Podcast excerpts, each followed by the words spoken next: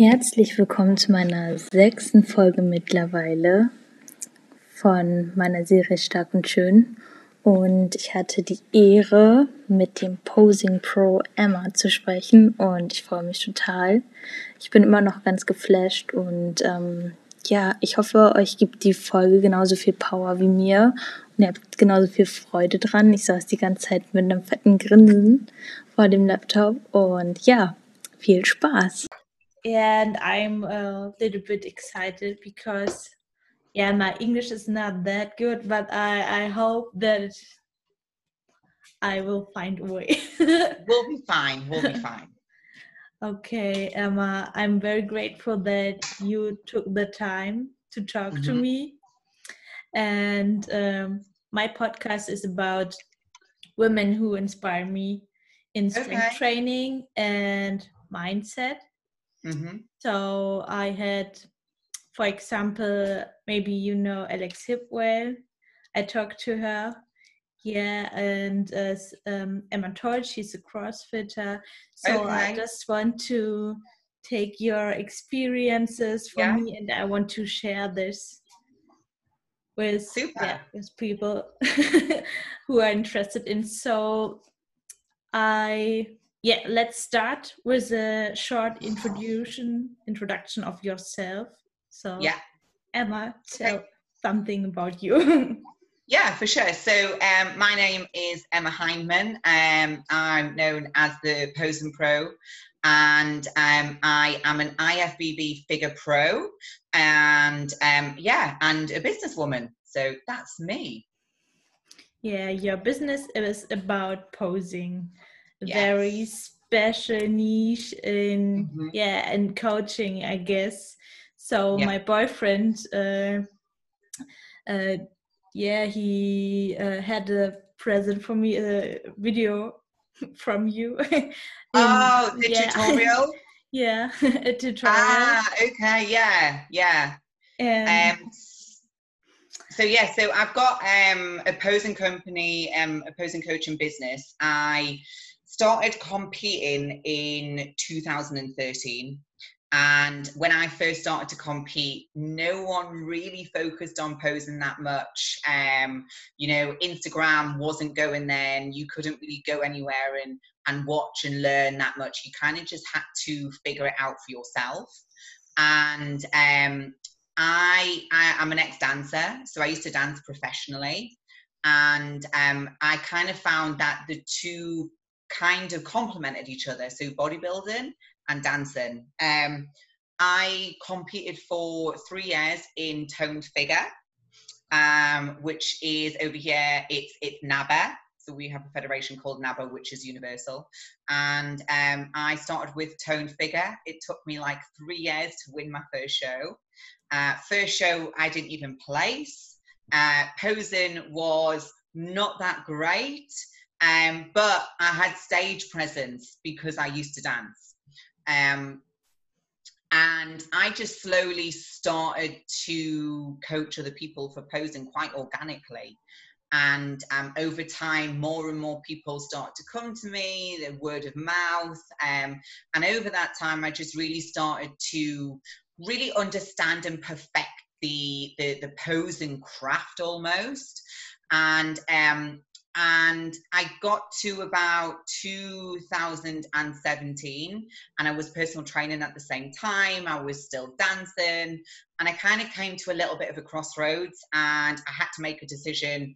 Am I going to continue just to be a personal trainer and go down that route? Or do I kind of take a little bit of a risk and really go um, go all in on on being a posing coach and then no one was a full-time posing coach. It was a little bit like you're a full-time posing coach? You do what?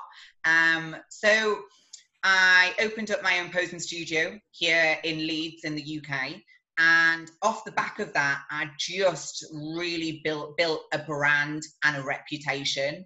And um, and now here we are. That was 2018 we're two years down the line. Um, i work full time as a posing coach. Um, have a, a, really great clientele base. I work across the world, which is amazing to say. So, um, across the UK, um, internationally, I've worked in Dubai, um, Vienna, Ireland, and um, and that, that's it at the moment. So, um, and yeah, so I also have an online business where I devised posing tutorials, which again was something that was completely unheard of. But I just really thought, how can I connect with even more people without them actually having to physically come into the studio with me.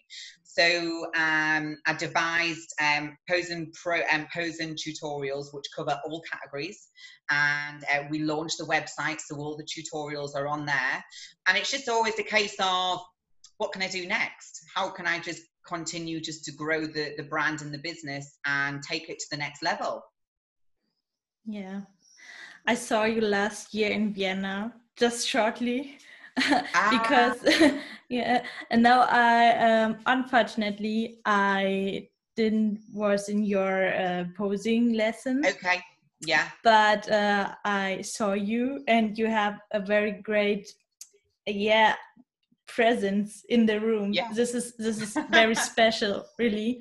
And uh, at this point i was not sure who you are but okay. I recognized a person who's very ah. yeah in the room, uh-huh. and um, yeah, I have a lot of questions. So um, okay. let us start with yeah. Um, what do you think? How is how important is the posing in the whole bodybuilding um, mm-hmm. presence? Because yeah. I I am preparing for next year, okay. and yeah, so it's for me it is very very hard to hit the poses and mm-hmm. how to move like yeah it's like robotic in the at this time yeah. but yeah what do you so, yeah posing even now so so more than ever it's so so crucial that it really goes in line with your your training. Um i mean you can work super hard in the gym. Um you can really nail the diet and and the nutrition. But if you're unable to really showcase yourself on stage then you're probably going to do yourself an injustice and not get the placing that you deserve. Because posing can really um it can mean the difference between placing and not placing coming sixth and coming third, coming third and coming first. It really can change the physique that much. Um, it, it, it really should be something that people start to practice as soon as they decide they're going on stage because it doesn't come natural.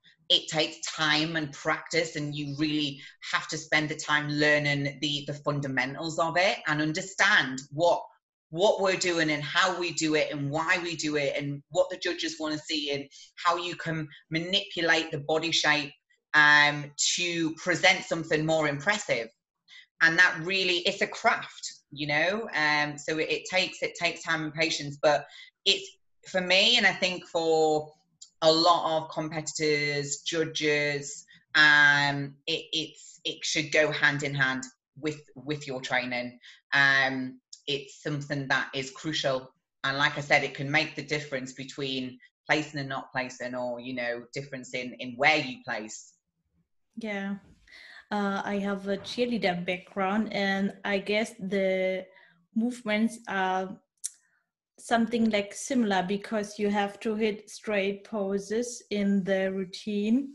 Yeah. But the hard the hard thing for me in posing is the yeah the turning to mm-hmm. make it look uh, like like a flow. So mm-hmm. I just i just hit the poses and it's very hard to make it look like a whole routine.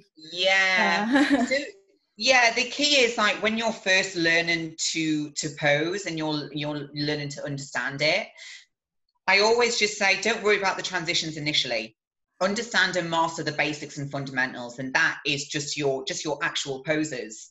Um master those first and then you can begin to learn the transitions and then you can start to piece it together. Um so it, yeah but we need the transitions in order to make it look pretty almost on stage so it is fluid.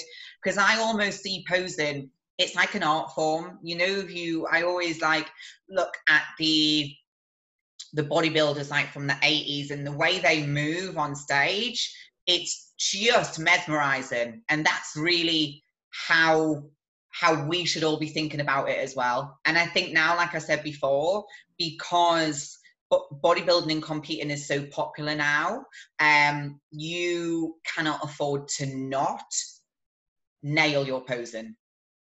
Hmm. I saw your presentation from I, I don't know what show it was, but this is that's a, a movie you uploaded on YouTube. Okay. Yeah. And, and what color was my so bikini? Amazing. Was it green? Did I have a yeah. green bikini? Yeah. Yeah. That was my um that was um I did um we body power we have over here. Um PCA, the one of the biggest federations over here. Um I did that show and it was like um probably one of my most favorite times on stage. It was really spectacular. I'd had a year out. I hadn't competed for a year, so for me it was kind of like um, like a comeback almost. And um, my because my business had grown so much, so me as a person, I was quite well known. So I also had a little bit of pressure of that as well because people were waiting to see and expecting what's she going to do, when she going to do a show. So that was um, it was a really fun show for me, and it's definitely one of my favorite routines that I've done.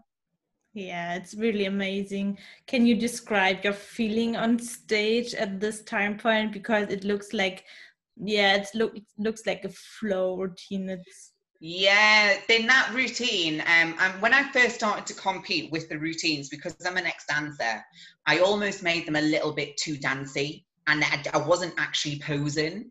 Um, but as I started to to improve on my knowledge and understanding of competing, uh, I really started to harness my skill. And over time, I kind of thought, okay, I need a little bit of dance in there, but there needs to be more posing, maybe less tricks and more posing. And by that time, um, uh, I would been competing from 2013. So I've been competing nearly five years. And I really just felt like my physique was probably the strongest it had ever been.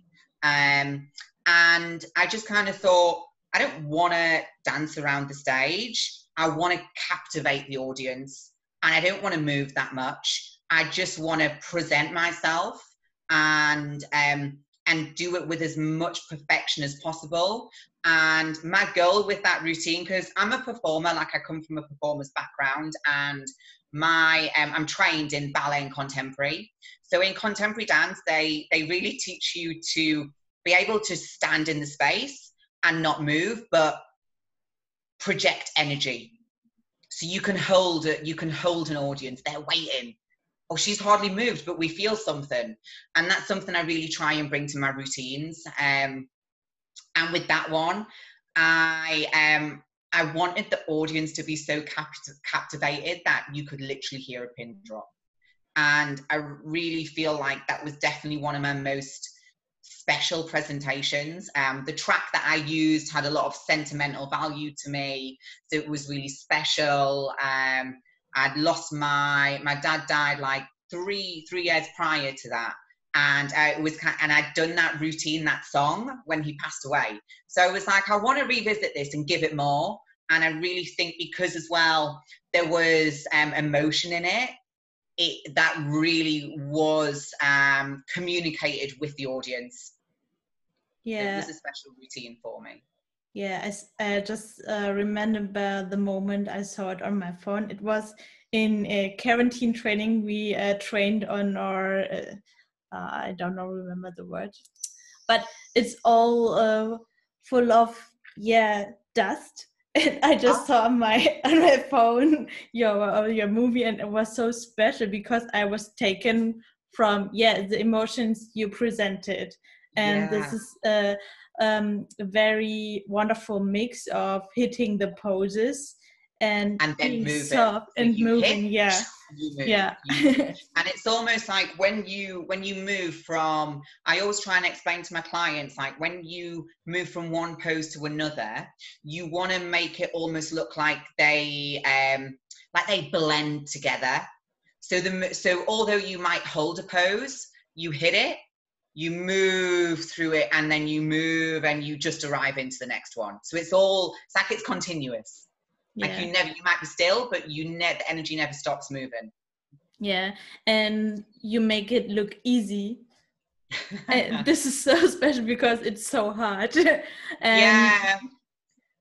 this is like looking easy but you can see how much power is into the poses yeah and that's really part of the art form you know making it making it look easy but you you're hitting everything and you you show the detail and you show the condition and you you have that moment where you hit the pose and they can see the shape and what you're trying to showcase to the judges you know so but it comes with time and practice. Like when i first started competing i wasn't moving like that. I wasn't i wasn't transitioning like that. I didn't really fully understand it because there was no one there to teach you like that. And all you could do was really watch and try and learn. And that takes a lot longer. As if i'd had someone like me teaching teaching the art form i would have probably progressed a lot quicker. I might i might have won a little bit quicker as well. Um so but yeah it just it just takes you've really got to immerse yourself in it. You know when you decide to compete and you you make that switch in your brain right, training, I'm going to train hard. I'm going to really work on this area. I'm going to make my weakness my strength. And you're in that mind frame. You have to bring that to posing as well. Like I always say to my clients, go and get obsessed with it. Immerse yourself into posing. Critique yourself. Be disciplined. Go and watch other athletes that you aspire to be like break them down? How are they moving? Um what what are they doing that you're not doing? How can you um how can you emulate them when when but still make it your own? So i'm i'm obsessed with it though you know so yeah. i'm um, i'm i'm super um what's the word? I'm like really ex- i get excited by it. And i think that's probably because it is connected with dance for me it's a, it's a form of expression. So um, yeah, I'm very enthusiastic about it. Yeah, I can feel your obsession. This is very amazing. So, why did you start to compete in bodybuilding? Yeah. So um, I, as I said before, I was a professional dancer, yeah. trained in ballet, contemporary, um, trained in New York with a hip hop dance company, um, worked all over the world, and um, it was my passion, still is my passion to this day. Um, but I got to around about the age of 27, and at that age, as a dancer, you're getting a little bit old. Um, and I was doing a lot, like I was doing a, I was spending a lot of time working, but really not making that much money. And although I love dance, um, I started to think, right, okay, what else can I do that I generally have an interest in? Health, fitness. I've always been athletic, um, loosely trained in the gym from about the age of 18, nothing serious, nothing structured, just kind of doing a bit of everything. And started personal training. And the gym that I worked in in the UK, um, we had there was there was like only two bodybuilders there, a male and a female, and I was like because I come from a dance background and I've got that discipline and I understand what it takes to be your best and want to be the best. Like I always wanted to be the best dancer. I was always at the front of the class. Um, um, you know, I always wanted the best job. So when it came to watching the bodybuilders in the gym, I was really inspired by them and and then I could obviously see I was impressed with how they looked, and um and I, I was like I want to do that. I'd like to give it a go. So I um decided to. I came, again came to a crossroads. Decided that I wanted to fully go for um, personal training, and it just felt natural after making that decision to then shift all of my energy into into fitness and bodybuilding so I decided to do a show, and at that time, you could there was only really two federations over here, and that was UKBFF, which at the time was um, was connected with IFBB, and then there was NABBA, um, which you know has the the infamous Mr. Universe Arnold Schwarzenegger. You know he was massively involved in um, in NABBA um, back back in the the 70s and the 80s. So I I just naturally kind of progressed into tone figure. hindsight, probably should have done bikini because I wasn't massively muscular and probably could have done with um, an extra year of training to really be competitive straight away in toned figure. Um, so I went and I did my first show. And before that, I was convinced I was going to win because that's my mindset. I'm going to be the best. Mm-hmm. I'm going to be the best on that stage. I'm going to win. And I had no clue what I was getting myself in for. Uh, hadn't been to a show. Um, couldn't really find anything on social media because it didn't really exist. And um, didn't know what a posing routine looked like. So I just did what I thought it should be. And um, a friend, a friend of mine, she was um, she was really successful in this federation. So she um, she taught me loosely how to pose, and did my first show. Didn't place, but absolutely like was so. I was immediately like addicted to it. I was like, oh, love the feeling of being on stage. I'm a dancer. I'm, I'm a performer. I can go on stage. And then I saw the other girls, and I was like, oh wow, these these girls are impressive like they're really good. And i remember being stood on stage and um, at that time like the, the, the girls that were successful i was kind of like wedged in between these two really great athletes. And uh, so i had one in front of me here and one here. And i was looking at them posing thinking they're not doing what i'm doing. They're doing something a little bit different which is making them look better so immediately on stage, obviously because I've got that skill of being able to adapt, it's almost like going on stage and as a contemporary dancer and then realizing that the style's hip hop and you switch. So I was looking at the other girls and I just started kind of copying them discreetly on stage. And then I thought, oh, there's more to this than, than what I've been shown. So after my first show, as I said, didn't place, wasn't really too um, deflated by that because I thought, oh, okay, I get it now. Um, I won best presentation because obviously I was a dancer and doing all sorts on stage. Um, so then I knew, okay, so I'm already getting recognition for the posing routine. Um, so I'm kind of somewhere in the right um, the right ballpark for it, but I still need to work on this a little bit more. So from that point, I did every single season for three years. So at that point, we only had like two seasons in a year. So you would compete in mm, um, May time, and then you would go again in October. And um, I, I slowly, just gradually got better and better. Every show I did, I learned something else.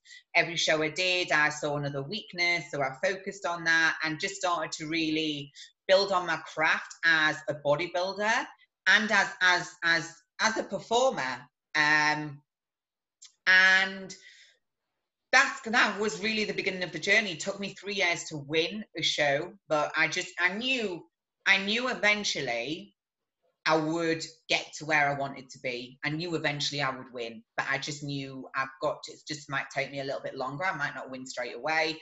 And don't get me wrong there was some shows that i finished and i was a little bit deflated and i was thinking god when's it going to happen? When am i going to be good enough to place in the top three? When am i when am i going to be good enough to to win a show? And um, i won the uk show and then i won the british finals and then i went over to brazil to compete as a british um, as part of the british team. And we we did the worlds over there and I went over and won the worlds. So at that point, I'm like, oh, okay, I'm on to something now. Like I'm finally getting the results that I want, and really just started to to peak at that stage. And then, um, and then just ever, just ever since then, like I think because I shifted from from dance to bodybuilding, it then became bodybuilding was my passion and my focus and then obviously alongside that the posing pro just just grew alongside it. And the, the, industry just allowed me to be able to do something every day that i'm super super passionate about. Yeah.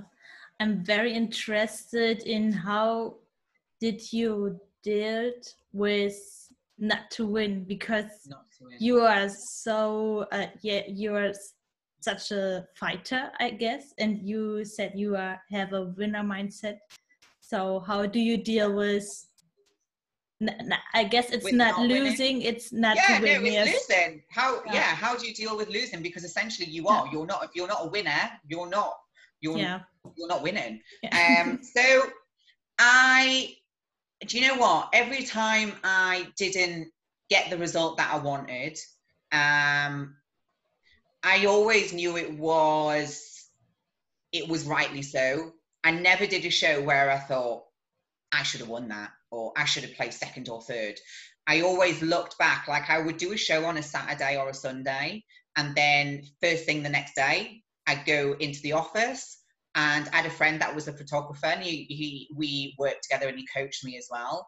So he would go and take pictures of the show. So I was able then to um, I was able then to come the day after. So I'm still, I've still got the adrenaline. I'm still super fired up to sit down, look at the pictures, look at the lineup, look at myself, look at the other girls. What have they got that I've not got? Okay, I'm not good enough to win yet.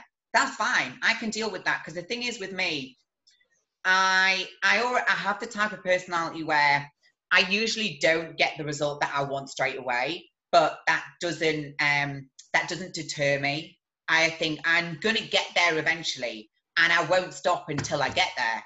So I never felt I never felt disappointed that I didn't win because I always knew that I just had to work harder and be better. And that was it. So it was just a case of do the work, do the work. And you know, the the the results will come. And eventually they did. And I'm just I'm not a quitter. Like I don't I, have got a winner's mindset, but I'm also not afraid to lose. Mm-hmm. And I think that's where now a lot of athletes because of social media they're slightly entitled they a lot of people like when i first went into my first show i always thought i was going to win i'm going to go and win and i didn't know anything how why i absolutely no right to even think i was going to win um, and then very quickly immediately after that first show i was like okay this is not something that happens overnight i'm probably not going to win for a little while but every show that i did I moved up. So first show didn't place. The next show um, I, I did, it was like a, a first timer show, a novice show. And I, um, I come, I think I came second. I came second in that. So then I thought, okay, even though it's a novice show, uh, I'm in there, I'm in the mix. But I also knew that novice show I'm not standing with the girls. I'm not on stage with the girls that are winning in the main shows. I'm with the other beginners. So I'm okay. I'm all right as a beginner. But when I go back to um, the main qualifiers and the standard of girls is up here and not down here, I'm not there yet. I'm still I'm still down here. So I knew I had to do the work to be better, but I didn't mind that. And as I said, like over the three years, it wasn't like I was consistently getting last place. I was getting, I was, I went from not placing to getting fifth. Then the next show I might get fourth, and the next one I was then in the top three, and then the top three I was fighting for top two. You know, so it was it it was a, it was always progressive. So I always knew, okay, I'm heading in the right direction. But when I came to that final show where um, I got the, I finally won. I was at that stage. I really felt like if I do not win this show, this I'm I'm not doing something right. May if I don't win this, then um, maybe I've just not got it. Maybe this just isn't for me. So I by that stage I was three years in, but at no point throughout those three years did I think this is not for me. But it was because at that three year mark and, and, and after all of the the experience that I gained, I knew I was good enough to win then. Whereas beforehand, I knew I wasn't good enough to win. So at that stage, if I hadn't have won, I would then have to question myself, okay, why? You're the best you can be. Why are you not winning? Um, so, but luckily I won. So, and then after that, it was momentum, you know, and it was my time. And I believe a lot in in competing um, everyone has their moment in their time and and i think that can take a long time because you also you need stage experience and that you that's something you can't teach you know you need to get on the stage like multiple times to be comfortable and feel natural up there. And that you you can't teach that that scenario. Um so i really felt like at that stage when i won i had it had it i had had the package had the package. If i don't win i'm not cut out for this. Um but yeah luckily yeah. i did win and here we are how does it feel to finally win after three years of oh. hardest work? Gosh. Yeah. it was like the best it was like it was literally because i'd really built up to that moment as well it was like i really felt like i'd really earned it. You know it really really did mean a lot for me. And it also then i needed that at that stage. I needed to win because i mean i don't i i, I don't mind losing. And I, yes, I was progressing and improving every time, but I was getting to the point where I was thinking, come on, give me a break. Like I need, I need, I need to win this in order to to grow and be better. Um, and it just came at the right time. And off the back of that, it just gave me more and more momentum. And um, then winning the British, that gave me it gave me more confidence to. I think then as well, when you get that success, it almost ignites your fire again. You that fire you have in your belly to be even better. At that stage, when I had won the UK and the British and I was going on to the world, I was like, I'm ready. Game on. Like I'm I'm ready to stand on an international stage with the best tone figure athletes across the world. I'm ready. Like I don't feel like I'll look out of place. But even when I went to compete in Brazil, um, I didn't go thinking I was going to win. And even though I wanted to win and had the, the more confidence, I never go into a show saying I'm going to win. Now I, I never do that now because I think if you put that, you never. There's so many variables. Like you never know who's going to turn up on the day. Um, you you could be the best on the stage you could be the worst on the stage. That's just a variable. And also for me to um, vocalize that i'm going to win and then not win it just doesn't sit well for me. So i go i always try and have like a realistic expectation. And when i went to brazil for the world i in my head and i'd said this as well I'd be happy to make top six because to me that was, you know, that's the the creme de la creme of tone figure. Like they're the best in the world. Um, so if I can make top six, I'll be really happy. And top three, a dream, an absolute dream. And then I think because I was just out, out I, I peaked. The, the the the composition was on point, the amount of muscle, the condition was there, the stage presence, the craft, the posing was all, it was right where it needed to be. And again, I just think it was my moment. Like it was, it was my, it was my time. And, you know, to take the world title was such a, such a, um, such a proud moment and to do it you know in a in an international country you know where you know you're there as a team and it's not you're not on home soil and um, you don't have those comforts you got like you've got to travel. Um it was it was a, a really great experience. Mm-hmm. how did you deal with the pressure you had for yourself? Um i work with um a performance coach so we work a lot on mindset and um, we um, did a lot of time working on your um, your champ let's call it your champion mindset. So he really um, coached me and funneled my thought process. So i was eating living sleeping training like a champion. Um, and the pressure all I just knew all I could do would bring was bring my best. And if I was ticking every single box every single day, and doing it to my absolute best, then that's all I can do, you know? And I think because as well, when I went to Brazil, I wasn't going, I wasn't going thinking I was going to win. I was going happy thinking, oh, if I make top six, then I would be really proud of that because that would be an achievement in itself. So anything above that was amazing. Um, I don't, and I think at that stage, like I didn't have, I'd like a good following. I think for me, the pressure comes from the outside. When I came back and competed in 2018, I had a much bigger profile then and I wanted I wanted an IFBB Pro card, which obviously is is the, the, the highest you can go when it comes to bodybuilding. And there was pressure then because I was worried.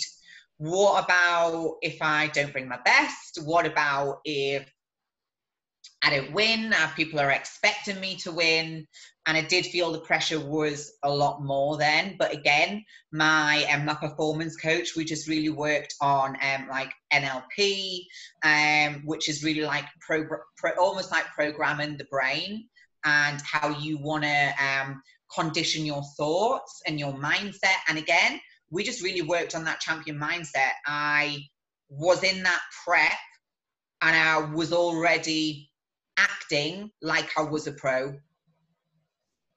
does that make sense? So I was I was training. I was working with the best coach. Um, I I got help for posing because it was it was a category that I was um, unfamiliar with. I worked with um, Kenny Wallash, who coaches all of the pros in America. Um, I, I I wanted to step on stage already looking like a pro, and that's what I did. I visualized myself um, presenting like a pro, and um, and, and again, I just knew if I ticked all of the boxes and did everything within my control to be my absolute best, then that's all I can bring, you know. Um, and again, not outwardly saying I'm going to win, I'm going to beat this person.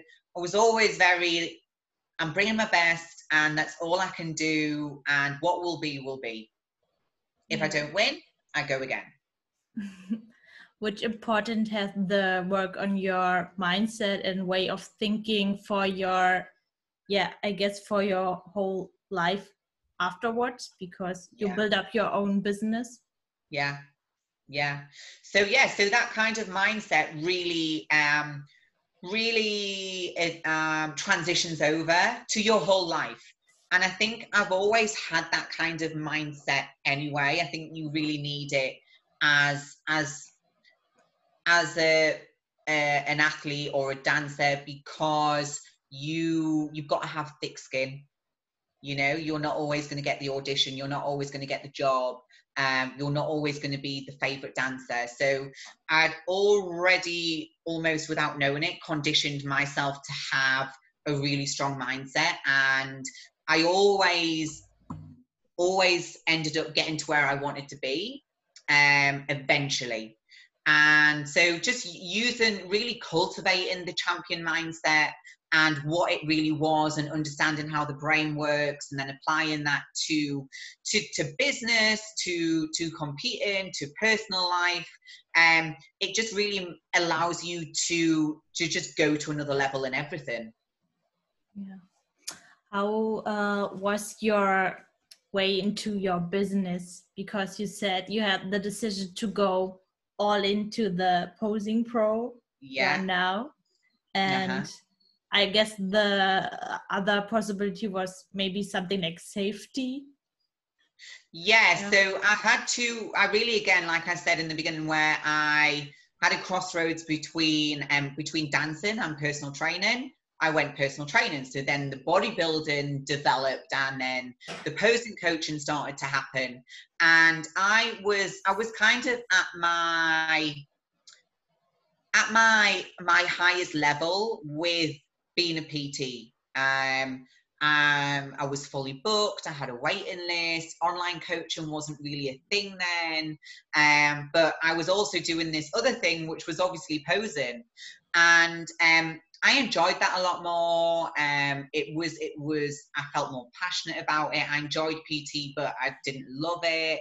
Um, and the the posing grew organically and um, the reputation started to grow and i just started to work with more and more athletes and the more i worked with more athletes the more my skill improved because i was working with bikini girls trained figure um, male bodybuilders um, male physique athletes so i was really learning more and more and um, the posing coaching got as busy as the pt and I just had an opportunity where I um, um, I was able to potentially take on my own studio, which was a risk. I was like, am I going to make enough money to pay for a studio by myself? Um, what happens if posing coaching doesn't take off? What happens if you know the bubble bursts and, and I don't have any clients and I'm not PTing? Um, but luckily again i worked with my performance coach and he we worked together on the business side of things so we kind of sat down made a plan um, set some goals and we kind of worked out the logistics of it and um, and it was like right okay let's let's do this let's take take the risk almost so we did that in 2018 so i was prepping for I was working towards an IFBB Pro card. Had just moved into my own studio, so I'm trying to build the business and prep at the same time. And I've got the pressure of, oh, I've taken on a new studio, and and I've got a good, I've got a a, a, higher profile, so people are watching. They want to see what I'm doing, and um, when I made the switch to the Posing Pro and I and I launched the brand almost because prior to that I was just me and I was doing some posing coaching. But when I um, launched the Posing Pro, it, it just it just gave another level to, to it made it a business um, and it, it, made marketing just a little bit clearer for me because it was like, okay, now I know what I'm marketing towards. Now I'm just doing posing. I can just fully focus on that. Um, so I took the I took the studio on board, and then I started to travel more and work across the country. And at this stage, um, I'd, I'd, already built built like a really strong reputation in London, in Birmingham, um, I was Scotland, and I started traveling to Ireland. So the the demand was growing more and more. So the business was growing, um, and it just really just took off. And I think when you you take that risk, you you can't. I'm not going to fail. It's not an option you know same as competing.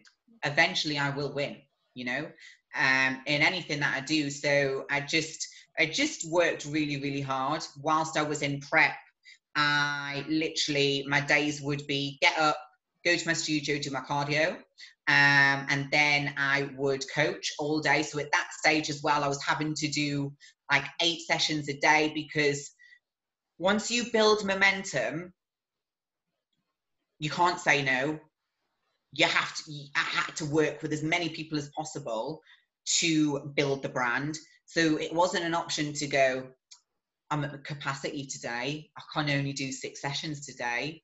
Um, oh, I'm fully booked this week. It was like I have to, I had to, I had to work all of the time, and um, so I would work in the studio all day, um, and then I would go and do my um, my lifting session straight after work, and then I would go home and I would sit down and um, I, I lived in a shared house at that stage. So I even like money wise, I was still um, I was still I was still building. Like I danced till I was 27. Uh, I didn't I didn't have savings. Like I didn't have much money in the bank. Uh, I still I still lived in a house where um, I, I lived with someone else, so the, the rent was half the price. And I would literally get home, make my meals, go to my bedroom, sit on my laptop, answer all of my emails. So I've got inquiries coming through constantly. So if I don't answer the inquiries, the, the studio's not filling up. If the studio's not full, the brand isn't growing, I'm not making money. Um, and um, I'd literally just sit on my emails till like one, two in the morning and do whatever work needed to, to be done, just so I could really, so I could um, and I knew I needed to to build a pot of money to do what I wanted to do. So um, that's what I did. And luckily, I was in prep, so I couldn't go out and do anything. So it was literally, I just did that for about eight or nine months. Um, and then off the back of that, winning the PCA show, getting the pro card in PCA, and then um, getting the IFBB pro card. Again, that that that catapulted the business again because people they want to work with someone who's who's a winner. You know, you no one wants to go to a coach that doesn't get good results. So that again, the business went boom. So I'm like, okay, okay, let's go, let's roll with it. So then I thought, because my time was so limited in the studio, and also as I got more um, more popular, I had to had to um, make it worth my time. So the cost of a one to one, I had to I had to increase it. But then I also was aware I always want to make sure I give back to people because not everyone can afford to come and step in the studio with me. So um, always gave back, tried to give tips and content. And then I knew, right, okay, I really want to have a website because I feel like that will give people somewhere to go and and connect with me without having to come into the studio and then i came up with right okay what can i do where people can access me and I, I don't have to be in the studio. Um, and then it was okay, posing tutorials. Hmm, how might this work? So, um, so that's when the the the, the e-commerce side of it really came into its own as well. And then, I, but I launched that, and I thought, oh, what about if it doesn't work? And I've spent like a lot of money on a website and doing the filming. Um, but luckily as well, it's it's been successful, and there's definitely a need for it there as well. So, so yes, that's the business side of things. Yeah, this is really amazing. So, do you have moments where you feel maybe scared, or did you have moments where you felt scared of the future? Uh, something like how I will make it. Do I make it successful? Yeah. Can I definitely. can I achieve this? Definitely. I think I think anyone has those moments and i think for me um having having a performance coach um his name is is rob latty um having having rob whenever i was having those moments of doubt you what you don't realize unless you know about how the brain works sometimes your brain wants to take you down that path of negativity or self-doubt or limiting beliefs. And before you know it it's almost like you go down a rabbit hole. So when when i was had moments like that luckily i was able to pick up the phone and speak to my my my mentor almost and go oh i'm stressing out. What about if this doesn't work? And what about if i spend this money and it's and it's wasted and it doesn't work and he always just brought me right back like you've done this you've done this you've done this. Um there it's going to work because we're going to make sure it works. Um so it really helps to have someone like that on your side and on your team. And luckily as well like i am quite strong minded but i'm i'm very good at surrounding myself with successful people. And i that for me I really I thrive on that because it makes me want to be better. And I think sometimes when you have a sometimes you can have a circle of friends and they're not super motivated or they don't really get your vision. Like I had family members going, You do what? Posing? How are you going to make a career out of that? How are you going to be successful? Is there any money in that? Really? You're just going to be a posing coach? How are you going to get a house or a mortgage? And and it just those people if you feel so strongly about something and you've got a passion for something you need to surround yourself with like-minded people and um, just stay true to yourself. And i think as long as you you really do put your all into it then there's no reason why it shouldn't work. But you got uh, you got to work hard. And i'm not afraid to work hard as well. And i've really i've done the journey. Like like i said before i've, I've um, I've done the, the, the journey of um, living in a shared house. I didn't drive until I was 30 years old.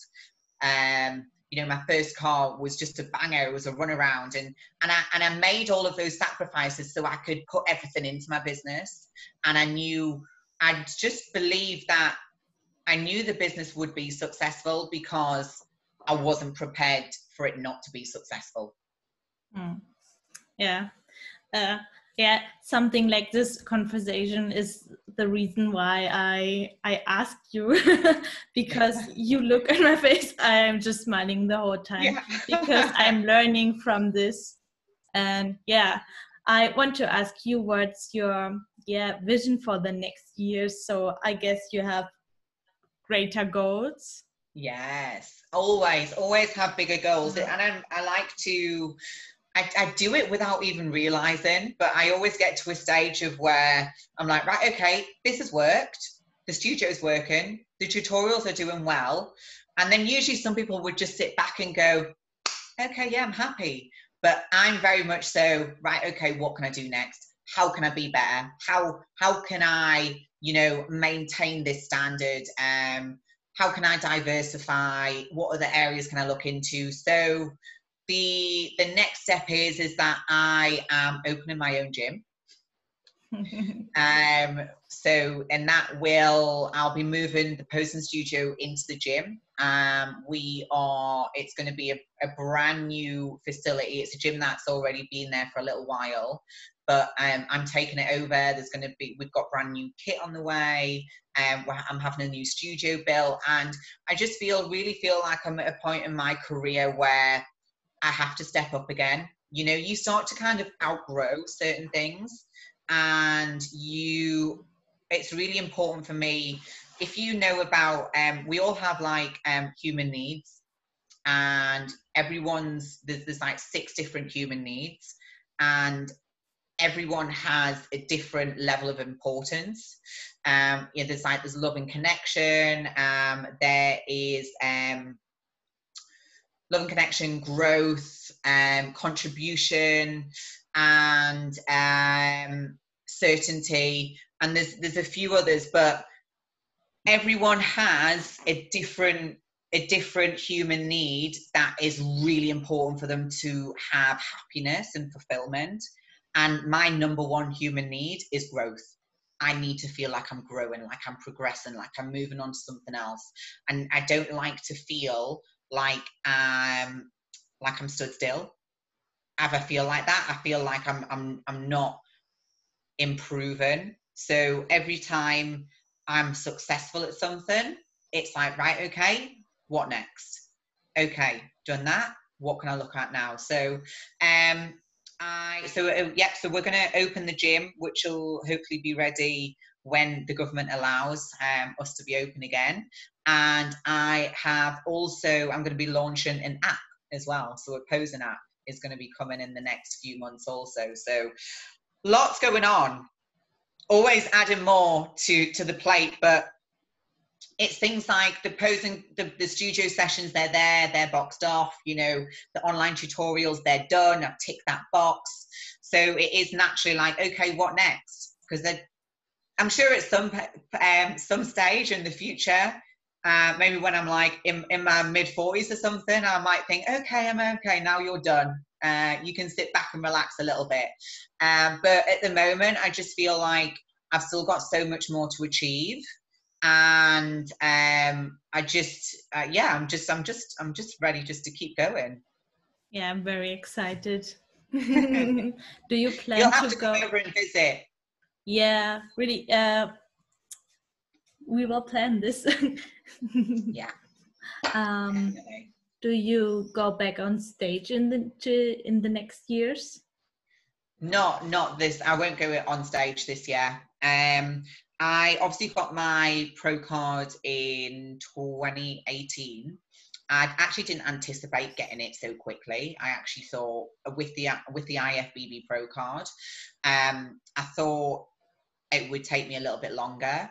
Um, so I got the card, I got the Pro card, and I kind of felt like this is now my moment to really be successful in business.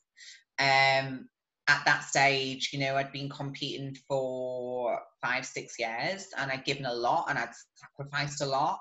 And along with being having a champion mindset with competing and with all areas of my life, that's the same mindset when it comes to business. So I wouldn't be able to do what I'm doing right now and prep and train. I mean, when I launched the website, I was working in the studio, um, traveling all over the country. I mean, up until just before um, lockdown, I was probably making it to the gym three times a week. But it stopped being a priority because I wanted to be able to give my all to business. And in order to give my all, I can't be training six days in the gym and it, I just had to again make a choice. Again, a little bit of a crossroads. You know, am I going to sacrifice business, which is something I've worked so hard to get to where I am? What's what's my need right now? What's going to give me more fulfillment? What do I want to do? 34 years old. Do do do I want to you know sacrifice business and continue to live in a shared house? you know do i do I want to be able to start an experience life and go on holiday and go and travel to new places do i want to travel to dubai and and um and do posing coaching do i want to come to austria and do posing coaching that's not happening when i'm in prep because when i'm in prep my sole focus is getting on that stage in the absolute best capacity that i can so i wouldn't be able to give everything to business um so I digress a little bit, but um, the answer would be I'm not going to compete this year. Um, I would definitely, I'm definitely not done. I definitely will step back on stage. When that will be, I don't know. Um, and who knows? Maybe, maybe I'll try a different category. Ah, in bodybuilding ah. class, a physique, yeah. Ah. uh, I have one last question, Emma. Um, mm-hmm. um, as you started to plan to be a posing coach and to be successful in your business, did you have this picture in your in your brain of yourself now? Yeah. Wow. Visualization all of yes. the time. I, I knew I knew where I wanted to get to and the level of, of, of success in regards to business, where I wanted to be. Um, I actually, in regards to the business, I actually surprised myself with the level of success. Um, and I'm, I'm really, really grateful for that. But at the same time, I work really, really hard. Um, so, you know, you get whatever you put in, you get back out, you know, and that, and that the success with the business is really important to me. Um, so, so yeah, I definitely, because when you set long-term goals and you've got to make big goals, it's a big goal to, to, to open a gym, you know, it's a big goal to have a successful app you know? Who knows what will happen after that? Um but yeah i'm just all like i've all I, i've been lucky as well that i have been I've, I've, I've worked with very successful people throughout my career as a dancer um in the in, in the gym i've been around so i've always been or, i've always been attracted to successful people and um, it's always something that I think it's always been inside of me, but I just needed to find the right direction to be successful. Mm-hmm. This is very great to hear. really, I'm very grateful that you share these experiences with me, and um, this is a big chance for me to learn from successful people like you yeah, um, thank you yeah. so much for having me. It's been really nice to talk to you. yeah.